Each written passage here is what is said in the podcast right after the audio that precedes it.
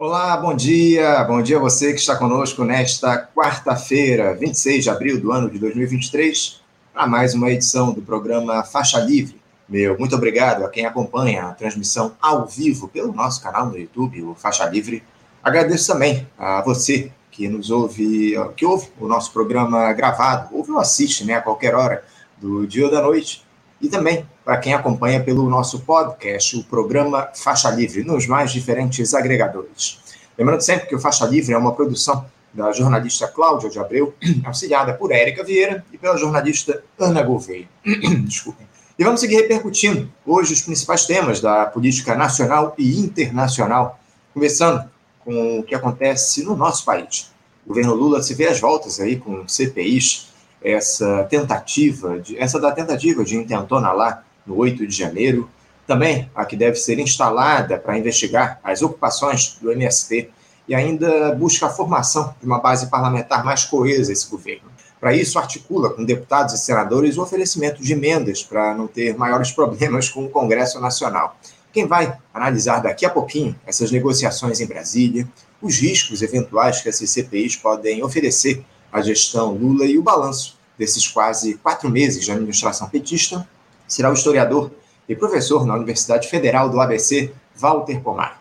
É dia também de fazermos o lançamento de um livro aqui no nosso programa. O historiador e professor aposentado do Instituto Federal de Educação, Ciência e Tecnologia de São Paulo, Valério Arcari, autografa amanhã, aqui no Rio de Janeiro, sua mais nova obra, O Labirinto Reacionário, onde ele traz reflexões sobre o que é essa extrema-direita que avança no Brasil ao longo dos últimos anos, como devemos atuar para derrotá-la. Já já, um papo imperdível com o Valério, bem como uma entrevista com um advogado e conselheiro da Ordem dos Advogados do Brasil, aqui do Rio de Janeiro, a OABRJ, Marcelo Chauhel. Ele que vai analisar os desdobramentos jurídicos do 8 de janeiro. O Supremo Tribunal Federal recebeu as primeiras denúncias do Ministério Público e tornou réus 50 pessoas que atuaram naquela tentativa de intentona em Brasília. Aliás, há uma polêmica sobre a manutenção das prisões de alguns desses bolsonaristas, eh, ainda sem julgamento, né? Essa que é a questão. Daqui a pouquinho o Marcelo nos explica tudo direitinho aqui para gente. Encerraremos o programa de hoje analisando a situação na empresa Brasil de Comunicação, né, a EBC, que passa por um processo de reformulação no jornalismo muito questionado pelos servidores. Ontem, inclusive, houve atos no Rio de Janeiro, em São Paulo também, lá em Brasília, questionando as mudanças sem que os profissionais fossem consultados. O jornalista, servidor da EBC e diretor do Sindicato dos Jornalistas do Distrito Federal, Gécio da Silva, ele vai conversar com a gente, falando um pouquinho a respeito do que é, do que são essa, do que é esse imbróglio todo, enfim, as, as reclamações dos jornalistas lá da EBC, enfim mais um daqueles programas com temas altamente relevantes aqui no dia de hoje. E eu começo cumprimentando do outro lado da tela o historiador e professor na Universidade Federal do ABC, Walter Pomar. Walter Pomar, bom dia. Bom dia, Anderson. Bom dia quem estiver nos acompanhando. Walter, muito obrigado por você se dispor a conversar conosco mais uma vez aqui no Faixa Livre. Vamos falar aí uma, sobre uma série de temas relevantes para o nosso país nesse momento, porque a gente vai chegando, Walter, aí há quatro meses de governo Lula e algumas sinalizações importantes já foram dadas. Por exemplo, a, retomada de programas sociais, ainda que com limitações, mas que deram muito certo ao longo dos governos petistas, como o Minha Casa Minha Vida, o Bolsa Família, mas também uma gestão, evidentemente, com muitas disputas internas entre as diferentes frações desse, desse governo e problemas, inclusive, na comunicação, né, Walter? Isso sem contar a influência de uma extrema-direita ainda representativa no parlamento e muito mais organizada na sociedade, em especial nas redes. Walter, na tua avaliação, esse início de governo Lula é positivo? Veja, a comparação tem que ser feita com o governo anterior. Né?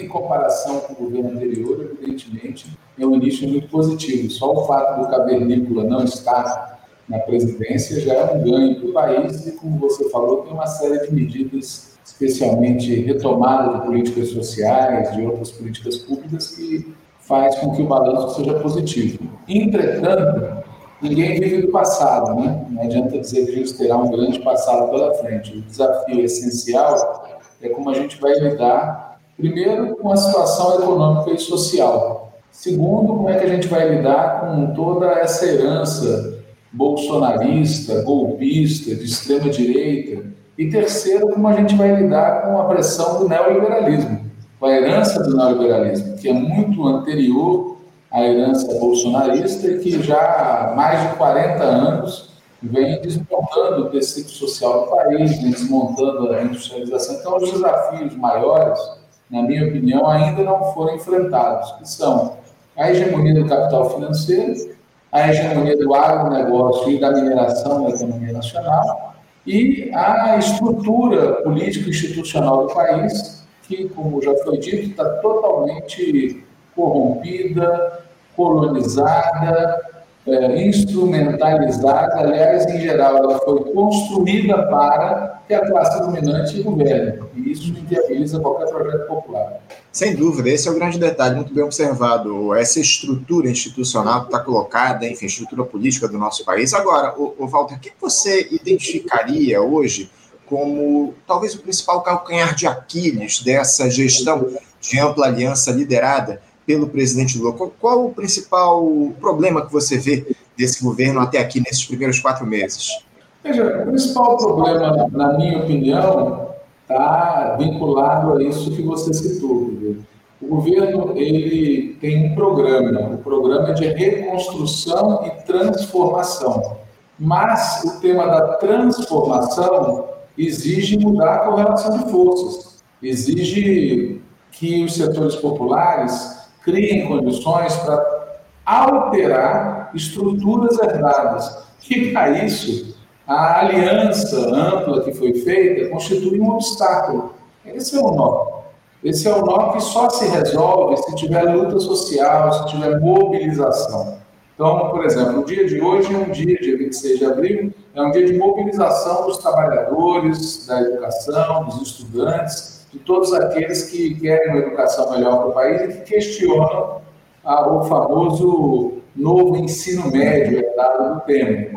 No dia 1 de maio é o dia de luta da classe trabalhadora. É preciso que haja mobilização, mais greves, mais ocupações. O Movimento Sem Terra, por exemplo, desencadeou, como faz todo ano no mês de abril, uma onda de lutas. Muita gente dentro do governo ficou incomodada Teve, inclusive, declarações de ministros, inclusive ministros do PT, tá certo? questionando, quando, na verdade, sem luta social, não se altera a correlação de forças. E sem alterar a correlação de forças, não vai ter transformação.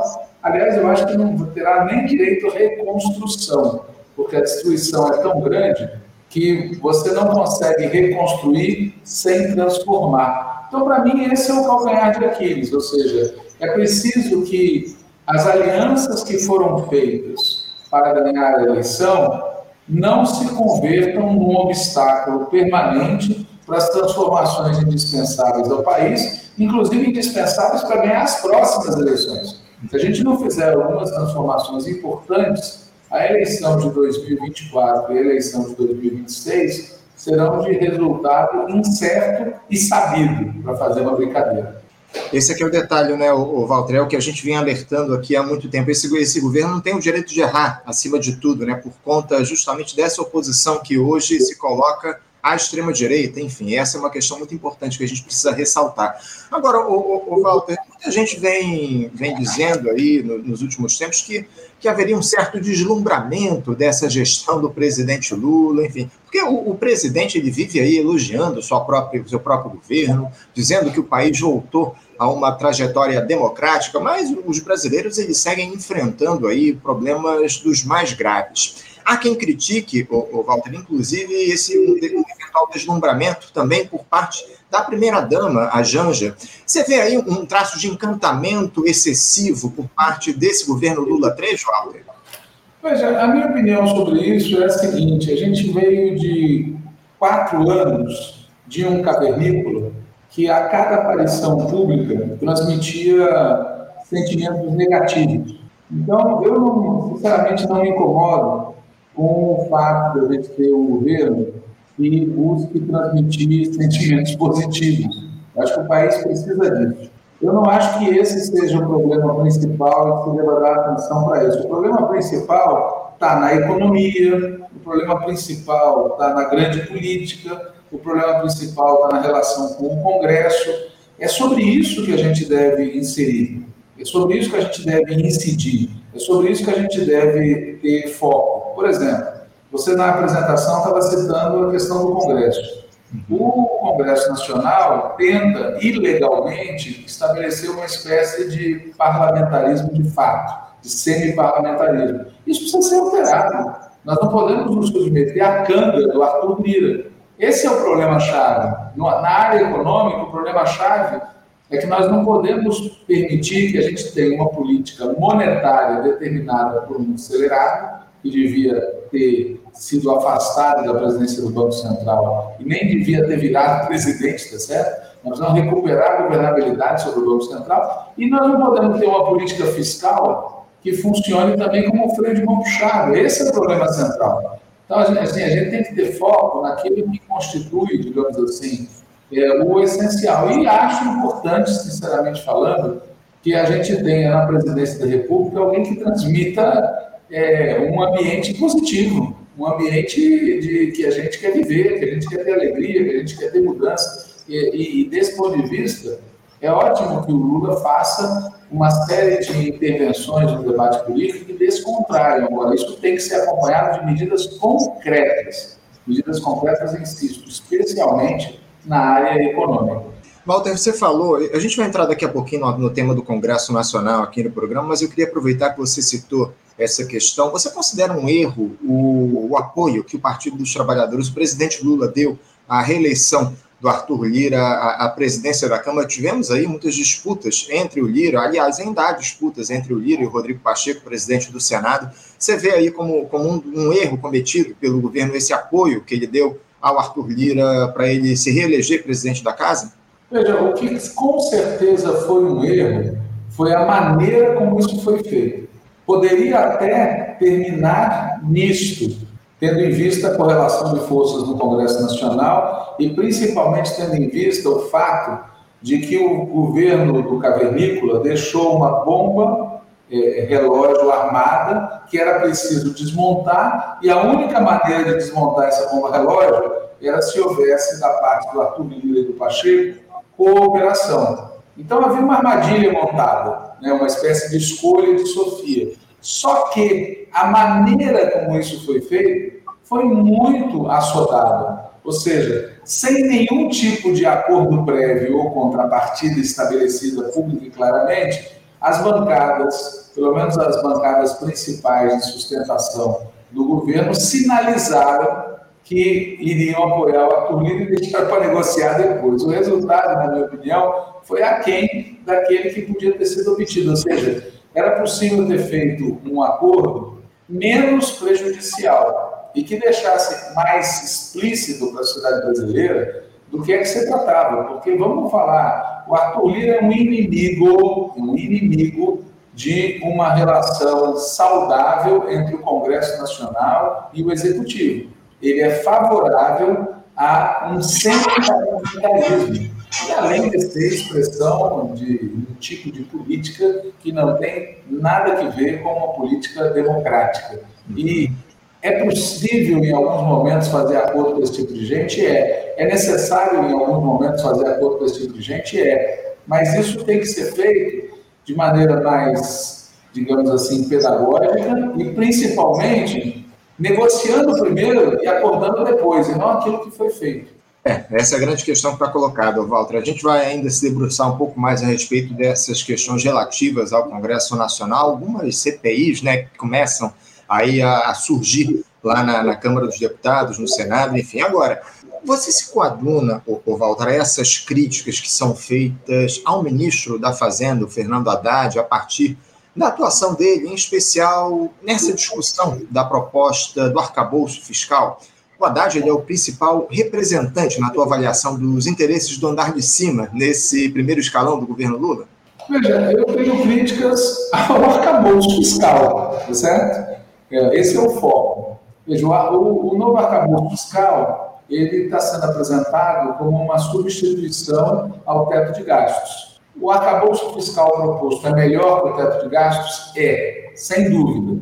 Mas é bom? Não, não é bom. No que, que ele não é bom? Primeiro, ele estabelece como meta que sempre o crescimento dos investimentos será menor do que o crescimento das receitas. Bom, essa meta projetada no tempo significa que daqui a alguns anos o tamanho do Estado na economia brasileira será ainda menor do que é hoje.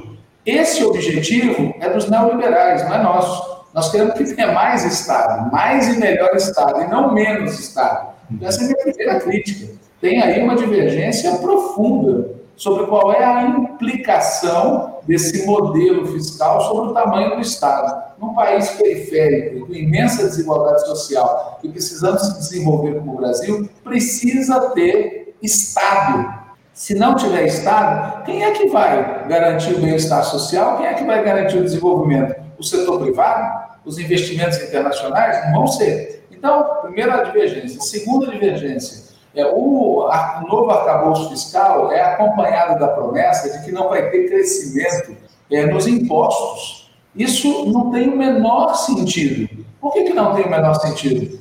Porque não basta combater a sonegação, não basta retirar as isenções. É preciso ter justiça tributária no país. Justiça tributária é cobrar dos ricos, cobrar dos ricos para que eles paguem muito mais do que eles pagam hoje. E tirar imposto dos pobres e dos setores intermediários.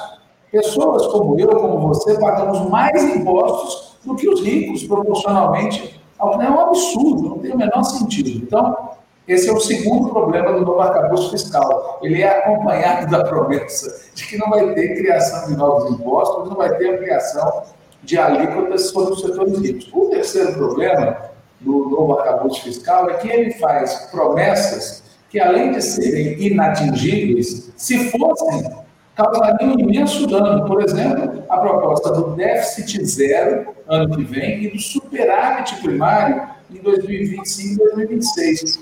Veja, quem propõe déficit zero e superávit primário está dizendo o seguinte: nós vamos trabalhar que nem maluco, vamos arrecadar que nem maluco, e ao invés de fazer com que essa arrecadação se converta em investimentos produtivos, investimentos sociais, nós vamos guardar esse dinheiro para pagar os detentores de títulos da dívida pública. Quer dizer, além do déficit zero, superávit primário. Cara, quem faz superávit primário, tá certo? nesse mundo que a gente vive hoje, porque olha para o resto do mundo.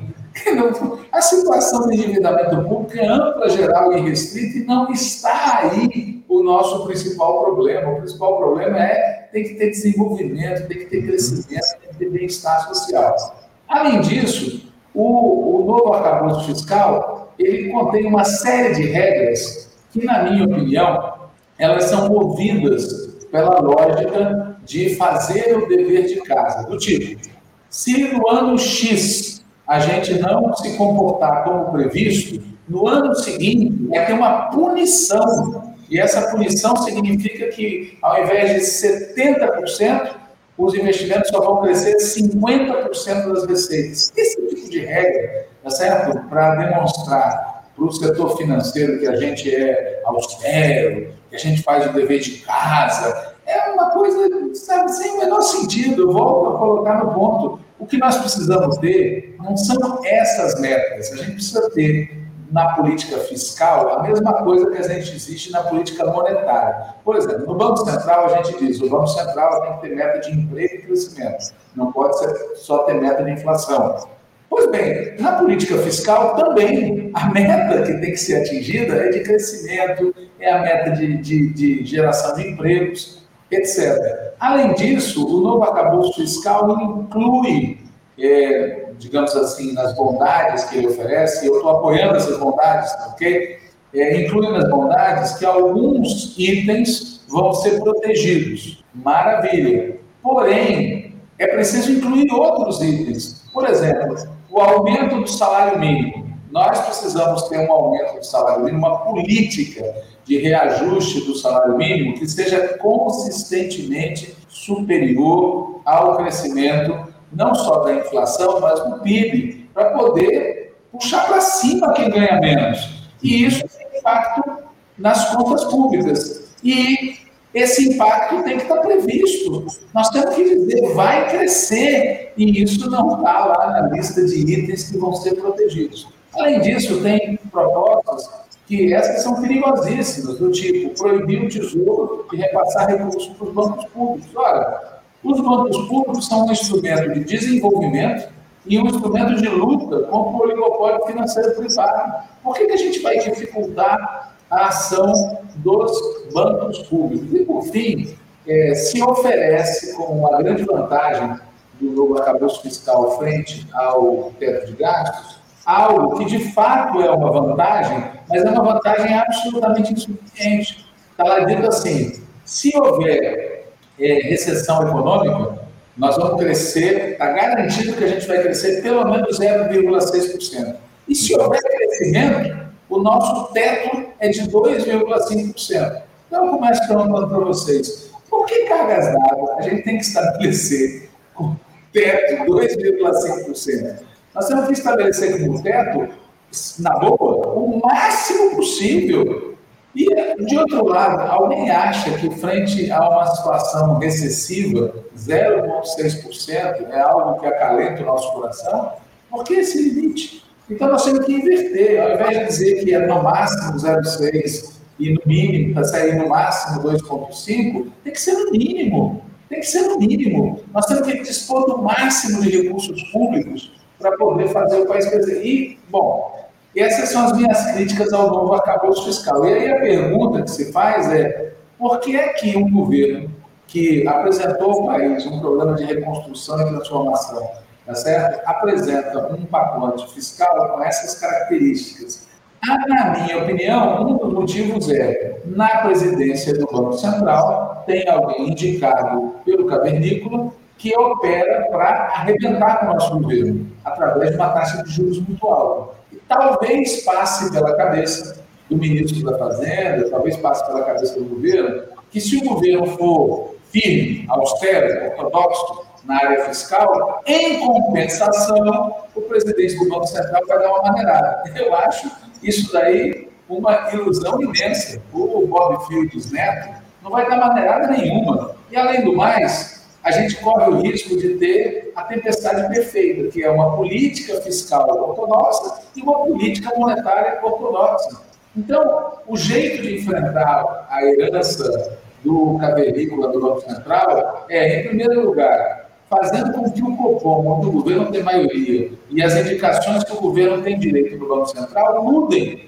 Coloquem esse presidente em minoria. E aí eu pergunto para vocês, por que até agora nós não usamos a maioria institucional que a gente tem no Copom para poder baixar as metas de inflação. Isso é o argumento técnico, supostamente técnico, que o, o Bob Fields Neto usa para manter a taxa de juros tão alta. Então, assim, por que não foi feito isso? Seria muito mais, digamos, é, é, efetivo. Enfim, por fim, é, o que eu queria chamar a atenção é que essa discussão sobre o novo arcabouço fiscal é um tipo de discussão que corresponde a um tipo de, de lógica que não é a nossa. A nossa lógica é o seguinte: nós precisamos mudar o lugar do Brasil no mundo, nós precisamos fazer do Brasil um país desenvolvido, nós precisamos fazer do Brasil um país de bem-estar social, nós precisamos desenvolver ciência e tecnologia, etc. Essa é a lógica. Essa devia ser a discussão. E não a discussão sobre como superávit primário, qual é o, o percentual XYZ, entende? É uma lógica de cabeça de planilha, como dizia um, um, jornalista, uma lógica que não pode ser a nossa. Inclusive, porque essa lógica torna muito difícil o debate público e a mobilização. Por exemplo, o tema dos impostos precisa ter pressão social intensa para exigir que rico nesse país pague imposto. Não adianta é, manobras de congresso, declarações, não, precisa ter pressão social. E se, quando essa pressão vem, tem ministro que reclama, aí não dá, né? Aí nós vamos continuar na mão da, da, da, da quadrilha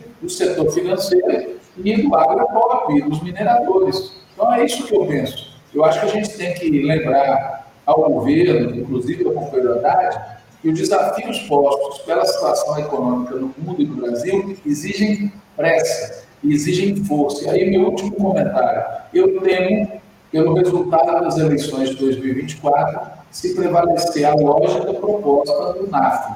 Por quê? Porque essa ideia de que nós temos que ter déficit zero em 2024 não facilita, não ajuda em nada que a gente tenha um crescimento substancial na economia e nas políticas públicas. Vira um freio de mão puxado.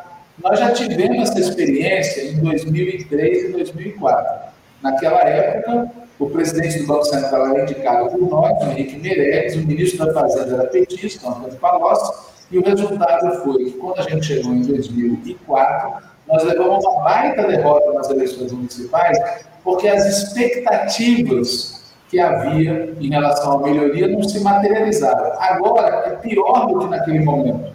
Porque, embora a gente tenha um ministro da Fazenda petista, a gente tem um presidente do Banco Central que não foi indicado por nós e tem uma oposição de extrema-direita que está no nosso cangote e, portanto, facilitar, achar que o país está numa situação europeia, que dá para a gente controlar aqui ou ali, e as eleições vão transcorrer pacificamente, é, sim, é muito ruim, tá certo? É contar, é contar com a teoria de tudo de bom. Tudo de bom que pode acontecer, vai acontecer. E tudo de ruim que pode acontecer, não vai acontecer. Bom, esse tipo de esperança já custou caro para nós no outro período de governo e vai custar caro de novo se prevalecer. Por isso, eu apoio muito a iniciativa de alguns parlamentares da bancada do PT e de outros partidos de esquerda de apresentar emendas, emendas que mudem alguns aspectos importantes do NAF. Walter, eu concordo com você de que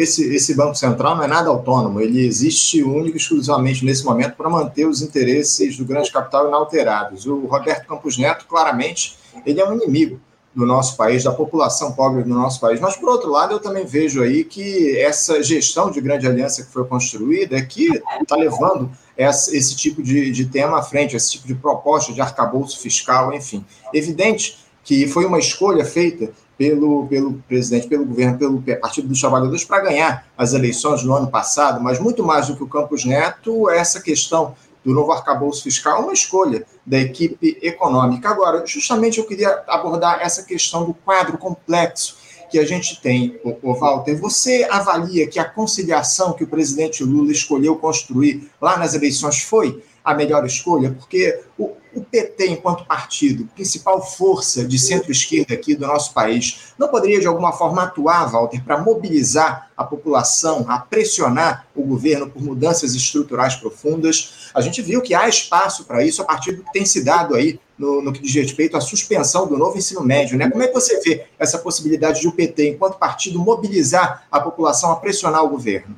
Veja, a minha opinião sobre o que foi feito eu dei na época. Eu acho que foi um erro a aliança ampla, geral e restrita que foi feita.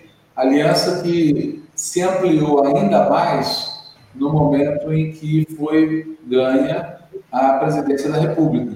Ela se ampliou a ponto de nós termos entre ministros pessoas que apoiaram o governo cavernícola, como é o caso do ministro da Comunicação e como é o caso da ministra do Turismo. Eu, evidentemente, fui contra isso, acho isso um erro e acho que isso é, faz com que a disputa de rumo do governo seja mais difícil ainda. Aliás, é curioso, na época do governo Lula I, em 2003, 2004, a gente dizia que o governo Lula era um governo em disputa e a gente era criticado por duas posições diferentes. Fora do PT, havia gente de esquerda que dizia que não, que não havia disputa nenhuma. E dentro do PT, havia gente que ficava ofendida quando a gente falava que era um governo em disputa, porque por trás dessa afirmação existia implícita a ideia de que o governo podia tomar posições equivocadas. Bom, hoje, todo mundo dentro do PT e muita gente fora do PT admite que é um governo em disputa. Que bom que essa parte foi vencida. É um governo em disputa. Isso significa que ele pode começar mal e terminar bem. Nós temos já a experiência de 2003, 2004, 2005 2006, em que o governo começou mal, é bom que se diga isso claramente, o governo, na época em que o Palocci era o czar da economia, não fez o que deveria ter sido feito cometeu muitos equívocos, mas terminou bem. terminou no final de 2005, 2006, retomando o programa que foi escrito pelo falecido Celso Daniel, tá certo? Retomando aquele programa do Congresso de Olinda e começando a empurrar o país numa outra rota. Então, a minha expectativa é positiva. A disputa de rumos, a disputa pelo rumo do governo, pode ser vencida por aqueles que defendem o programa de reconstrução e transformação. Um grande apoio nesse sentido, vou falar, vem do próprio presidente Lula. Você olha o governo, quem faz as declarações mais radicais, mais, é o presidente Lula. Você tem ter um apoio ali que não é qualquer apoio, tá certo? Não é que tem um ministro que pensa como a gente. Tem um presidente que, em várias questões importantes, está empurrando o governo. Agora, tem problemas gravíssimos, tá certo? Problemas gravíssimos. Alguns eu já citei na área da comunicação, na área da defesa. Você veja o que aconteceu com o GSI. O GSI tinha que ter sido extinto. Extinto. Pura e simplesmente. Não foi. Resultado: ele não cumpriu o papel que deveria para alertar o governo e para defender o palácio, quando o palácio estava sob ataque. Então, ele deveria de novo ter sido extinto, não foi. Já que não extinguiram, deveriam ter pelo menos ter limpado as cavalariças, né? Também não limparam as cavalariças. Resultado, a gente descobre semanas, meses depois, que vários dos que ainda estavam ali não foram nem afastados nem punidos, apesar de ter provas materiais de que eles colaboraram com quem invadiu o palácio. E ainda assim, vem o ministro Múcio dizer que precisa que continue existindo o GSI e que é preciso que tenha um militar à cabeça do GSI. Ou seja, o ministro Múcio é representante dos militares junto ao governo, e não o contrário. Logo, ele deveria ser afastado e substituído por alguém que agisse como representante do governo, tá certo? que controle a corporação militar, e não como um boneco de ventríloco da corporação militar. Então, tem problemas gravíssimos, evidentemente. Agora, esses problemas se resolvem como? Mobilizando. E, nesse sentido, você tem razão, o PT cumpre um papel fundamental. Você, ou o PT se joga não só apoiando, mas se joga estimulando e contribuindo na organização da mobilização popular, ou nós vamos ficar dependentes da correlação de força nas instituições.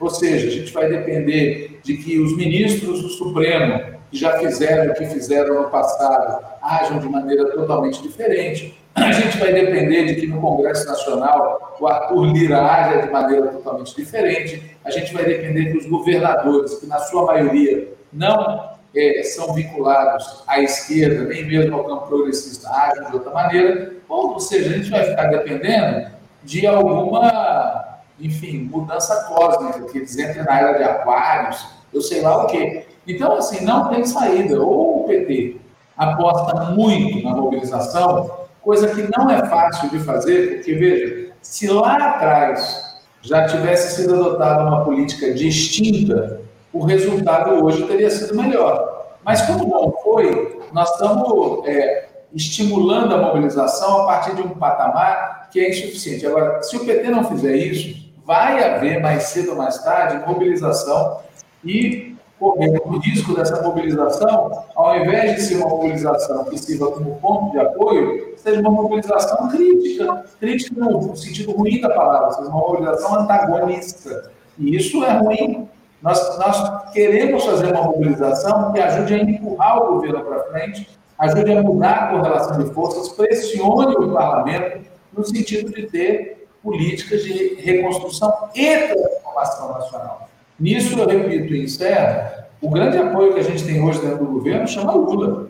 Não, uhum. mas, é, e tá bom, né? É um bom apoio. Não tenha dúvida, a maior liderança política do nosso país, não há dúvida em relação a isso, Walter. É, é eu queria explorar um pouco com você essa questão das CPMIs que estão surgindo, CPIs, na verdade, né? Porque é, qual a avaliação que, que há no PT, Walter, em, em relação à instauração dessa comissão parlamentar de inquérito, comissão parlamentar mista, na verdade, que vai investigar os episódios que ocorreram naquela tentativa de intentona da extrema-direita na capital federal no início do ano. O partido considera que foi uma derrota, Walter, a instalação dessa CPMI, que deve se dar aí ao longo dos próximos dias lá no Congresso? Veja, o partido é muita gente. É, o que eu posso dizer é que na Executiva Nacional e no Diretório Nacional do PT, eu não tenho conhecimento de um debate uhum. que, que, leve a esta ou aquela opinião. Então, posso falar a minha opinião. A minha opinião é que nós deveríamos ter apoiado desde o início uma comissão parlamentar de inquérito para tratar daqueles temas. Nós não temos nada a esconder, não temos nada a perder. Quem cometeu um crime aqui tem que temer. E, portanto, era melhor que, ao invés de a gente ter ficado na dúvida sobre o que fazer, ou inclusive ter ficado vários setores contra, temerosos de que isso, nós devíamos ter, desde o início, ter capitaneado. E o que está se demonstrando agora, curiosamente, é que a extrema-direita dizia que queria a CPMI e agora está preocupada com ela. Ou seja, eles estavam nos colocando na defensiva na expectativa de que nós bloqueássemos a CPI. CPMI. Na hora que a gente mudou, eles é que começam a ficar apreensivos, porque a capivara dos caras é inacreditável. Então, na minha opinião, agora que a realidade se impôs, o que precisa ter é uma postura muito ofensiva, muito ofensiva da parte do partido, da parte dos seus parlamentares, de mostrar que essa gente agiu de maneira criminosa e que precisa ser derrotada politicamente, precisa ser condenada juridicamente. Agora, não só aqueles acelerados que fizeram o que fizeram nos palácios, mas também quem estimulou, quem financiou, quem foi o cérebro, os militares, os comandantes que deram guarida, e é importante lembrar, né? não pode ser o resultado desse processo sem é, é, rapapés que vão ser. Não, tem que pegar os famosos peixes graúdos. Né? O problema não é quem estava no acampamento, o problema é quem estava na sala de Estado-Maior autorizando que os acampamentos estivessem ali e servissem como base para um ataque, por exemplo. E é preciso chegar ao centro disso tudo, que é o cavernícola certo? O cavernícola é o responsável político número um e de uma conspiração, não é por acaso que ele estava fora do país, entendeu? Vamos combinar, né? Ele estava propositalmente esperando que tivesse êxito uma operação que não teve êxito, e não teve êxito porque o presidente da República não caiu no campo de sereia de determinar uma, uma, aquela, determinar uma operação de garantia de lei e ordem. Ele enfrentou da maneira que deve ser enfrentada, com polícia e com política, não chamando as Forças Armadas. Porque o que eles, no fundo, queriam é que a gente aceitasse a tese deles, que as Forças Armadas são um instrumento legítimo para intervir em questões internas do país. Não são. As Forças Armadas são para proteger a soberania nacional. E se demonstrou que é perfeitamente possível desde que as Forças Armadas não atrapalhem, né? porque quando a polícia tentou prender os acelerados na frente ao acampamento, o comandante colocou tropa para proteger os criminosos. E esse agente foi afastado corretamente pelo presidente da República. Então, na minha opinião, a gente tem que ir para cima nesse nosso caso. Agora, insisto, a gente tem que ir para cima, mas nós temos que lembrar que o que vai definir o estado de ânimo da população é a vida material. E a vida material depende da política econômica. A política econômica tem os problemas que eu citei antes. É, o presidente Lula tem, como a gente falou no início desse programa, anunciado uma série de medidas, de iniciativas, de retomadas de política. Agora, isso, tá certo? Tem que continuar e se aprofundar, e para isso precisa ter recursos, e não pode ter barreiras. Por isso, a gente precisa ter uma política fiscal que seja pró-desenvolvimento, pró-bem-estar social. Melhorou o NAF em relação ao teto de gastos? Com certeza, mas não é está longe de ser aquilo que a gente precisa. Para mim, esse é o essencial. A gente não pode, quando você fala no caso da CPI, a gente não pode ficar achando que a política brasileira, do ponto de vista do povo, é o que acontece dentro do Congresso.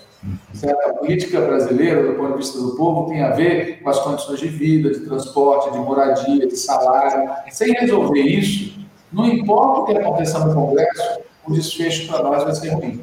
É, não há dúvidas em relação a isso. Um, um, questionamento que eu tenho trazido à tona constantemente aqui no programa, Walter, eu queria ouvir a tua opinião também a respeito dele, a partir justamente dessas tuas respostas anteriores, diz respeito ao seguinte: uh, por que o presidente Lula, enquanto comandante em chefe das Forças Armadas, não ordenou lá no primeiro de janeiro, ou no, no segundo dia de governo, enfim, o desmonte imediato daqueles piquetes bolsonaristas em frente ao quartel-general do Exército lá em Brasília. Walter, eu, eu tenho feito muitas críticas em relação a isso, essa uh, inação, digamos assim, do Lula naquele primeiro momento. Isso muito provavelmente desmobilizaria esse, essa força bolsonarista que ainda estava concentrada lá é, em Brasília. Por que, que você acha que o Lula não atuou nesse sentido de ordenar a desmobilização daquela, daqueles acampamentos lá em Brasília? Ah, porque o Lula não atuou, isso deve ser perguntado a ele. O que eu sei é o que o ministro da Defesa, Múcio, disse. Ele disse que no acampamento tinha gente democrática, que no acampamento tinha inclusive familiares dele, amigos dele, e que os acampamentos iam se desmontar naturalmente. Bom, eu não tenho notícia de nenhum familiar e amigo do ministro Múcio que tenha sido preso. Eu imagino que eles devem ter tido a, a colaboração para escaparem, provavelmente, tá certo? Mas o fato é que o ministro da Defesa apostou que os acampamentos iam se esvaziar naturalmente e que eles eram de boa índole. Duas apostas totalmente equivocadas que deveriam ter levado ele a ser demitido e substituído por alguém um pouco mais, digamos assim, proativo do que ele foi. Agora, por trás disso está a ideia de que era preciso compor com os setores das Forças Armadas. Não foi isso. Ou seja, é, houve recados durante a transição de que não mexam conosco, que não mexeremos, não mexeremos com vocês. Se verificou que esses recados eram falsos, porque os acampamentos, como se demonstrou, serviram de ponto de apoio para, para um ataque, para um ataque brutal. Então, não é verdade a promessa que foi feita, não mexam conosco, que não mexeremos com vocês. De toda maneira, o que predominou no início do governo foi um movimento de conciliação com esses setores é, das Forças Armadas. Essa conciliação não deu certo. Deveria, em seguida a isso, já que não deu certo, ter sido adotada uma medida ainda mais dura. E, novamente, predominou a ideia de medidas parciais. Então, se retirou o comandante do Exército e mais algumas figuras visivelmente envolvidas na conspiração, mas se manteve o ministro da Defesa e se mantiveram outros. Então, na minha opinião, o problema já não é nem o que deixou de ser feito no dia 1 de janeiro, quando é, se acreditava numa determinada atitude. O problema para mim principal é o que não foi feito depois do dia 8 de janeiro, tá certo? Porque depois do dia 8 de janeiro, a ilusão não tinha mais nenhuma base real, tá certo? Nenhum pretexto, nenhuma justificativa, nenhum motivo para dizer, olha, estou acreditando nisso por causa daquilo. Ficou evidente que tinha chegado no limite. Ainda assim, predominou mais uma vez uma postura que não é, não tem a radicalidade que eu acho que deveria ter. E veja, para mim, o ponto, numa, quando você lida com uma estrutura hierárquica, como são as Forças Armadas, o ponto é quem manda. E a questão número um é tem que substituir o ministro da Defesa. Enquanto o ministro da Defesa não for substituído por alguém que seja de fato, tá certo? representante do governo e que tenha autoridade sobre os militares, ao invés de ser um representante dos militares junto ao governo, enquanto isso não mudar, o resto todo, não adianta mudar o general, o comandante, o brigadeiro, o almirante, que o problema vai continuar. Em segundo lugar, tem o tema que já foi citado aqui no GSI, tem que ser extinto. E, em terceiro lugar, tem o problema da formação dos militares. Quer dizer, a gente fala de vamos trocar, vamos substituir. Grande parte do, do oficialato está contaminado. E isso tem uma origem, que são as escolas, as academias. A educação dada aos militares é aquela herdada da formação da, da ditadura militar. Isso tem que ser alterado. É muito engraçado, eu sou professor universitário e às vezes eu ouço da parte de defensores do status quo a ideia de que as academias, as escolas militares têm que ter liberdade acadêmica, como se elas fossem universidades. Né? Mas não se trata de liberdade acadêmica. Não, não é aceitável que numa instituição como as Forças Armadas os cadetes sejam educados no espírito de que em 64 teve uma revolução que libertou o Brasil do risco do comunismo. Primeiro que isso é mentira. Pura e simplesmente é mentira. É feio ensinar mentira numa escola pública. Em segundo lugar, porque isso instila neles a ideia de que foi certo o que foi feito e, portanto, continua sendo certo que as Forças Armadas exerçam um suposto papel moderador, que inclui, inclusive, a intervenção militar. E por isso, encerro com isso a resposta ao que você falou, para mim a questão chave é aprovar propostas como a feita pelo deputado, deputado federal Zaratini, que muda o artigo 142 da Constituição. Tem que tirar do artigo 142 da Constituição aquela expressão que, por iniciativa de um dos poderes, garantia da lei e da ordem, não é atribuição das Forças Armadas intervir de maneira alguma na ordem interna do país. As Forças Armadas têm que ser politizadas e despartidarizadas. Elas têm que ser politizadas porque elas têm que defender a soberania nacional, elas têm que respeitar a democracia. Isso é uma posição política. Tem que ser despartidarizadas. Elas não são um instrumento de interferir na luta pelos rumos do país, que tem que ser feito pelos partidos políticos, pelos movimentos, pelos cidadãos, pelas pessoas desarmadas. Quem usa arma tem que ser privado como instituição do direito de intervir na política. Walter, para a gente fechar aqui o nosso papo, eu queria trazer um questionamento de um espectador nosso, o Demian Cunha, inclusive justamente a respeito daquilo que a gente falava a respeito da necessidade de o Partido dos Trabalhadores mobilizar a população. Ele questiona, ele vai além, ele questiona da seguinte forma: Omar, qual a dificuldade do presidente chamar o povo à participação política de maneira a neutralizar a oposição e avançar as pautas que justificaram a sua eleição? Veja, de novo, as perguntas ao Lula devem ser feitas ao Lula, não à minha pobre pessoa, tá certo? O que eu posso dizer é sobre o PT. Eu sou membro do Diretório Nacional do Partido e o que acontece, na minha opinião, é que durante muitos anos o PT foi se habituando a concentrar sua energia nas disputas eleitorais e tratar o tema da mobilização social como uma tarefa dos movimentos, dos sindicatos, da UNE, da Frente Brasil Popular, do Movimento Sem Terra. E isso é um equívoco. Por que, que é um equívoco? Porque o PT é o maior movimento social que existe no nosso país. É só ver as pesquisas. Tem dezenas de milhões de pessoas que se declaram petistas. Portanto, que chamariam, que atenderiam ou poderiam atender a um chamado de mobilização da parte do PT. E esse chamado só vem de dois em dois anos, na época das campanhas eleitorais. E isso é insuficiente. Eu dizer que o PT é um imenso movimento social e que ele tem que ser convocado, ele tem que convocar as pessoas, não só em época de campanha eleitoral, mas também em épocas cotidianas. Não podemos fazer política só em ano par, ele tem que fazer política nos anos ímpares. Então, é, eu não respondo pelo que o Lula faz ou deixa de fazer, eu acho que ele cumpre um papel que tem que ser levado em consideração que ele é presidente da República. Ele não é um partido político. Mas o PT tem uma força enorme e o PT tem que fazer esse chamamento. Por exemplo, temos o primeiro de maio agora. O PT está chamando toda a sua militância, todos os seus simpatizantes, todos os seus eleitores a irem às ruas no dia primeiro. O PT é, deu, se engajou na mobilização do Movimento Sem Terra. Na, o PT vai se engajar no dia de hoje na luta contra essas questões que devem ser feitas. Tem que ser cobrado do PT, dos seus parlamentares, dos seus dirigentes, dos seus filiados, dos seus militantes, dos seus simpatizantes. O PT é o maior movimento social que tem no país e não pode fazer política e mobilização só em época de campanha eleitoral. Walter Pomar, eu quero agradecer muito a tua presença conosco aqui no nosso programa. Muito obrigado por você se dispor a dialogar conosco aqui no Faixa Livre. A gente vai voltar a conversar em outros momentos aqui desse ano difícil que a gente vai ter pela frente. Walter, muito obrigado pela tua participação. Te desejo um bom dia e deixo um abraço forte. Um abraço também. Bom dia. Bom dia.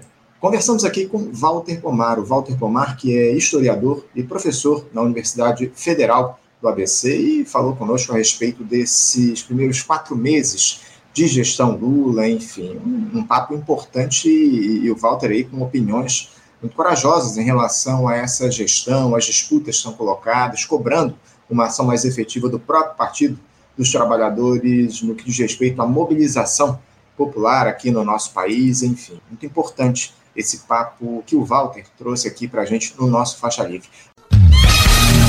Você, ouvinte do Faixa Livre, pode ajudar a mantê-lo no ar.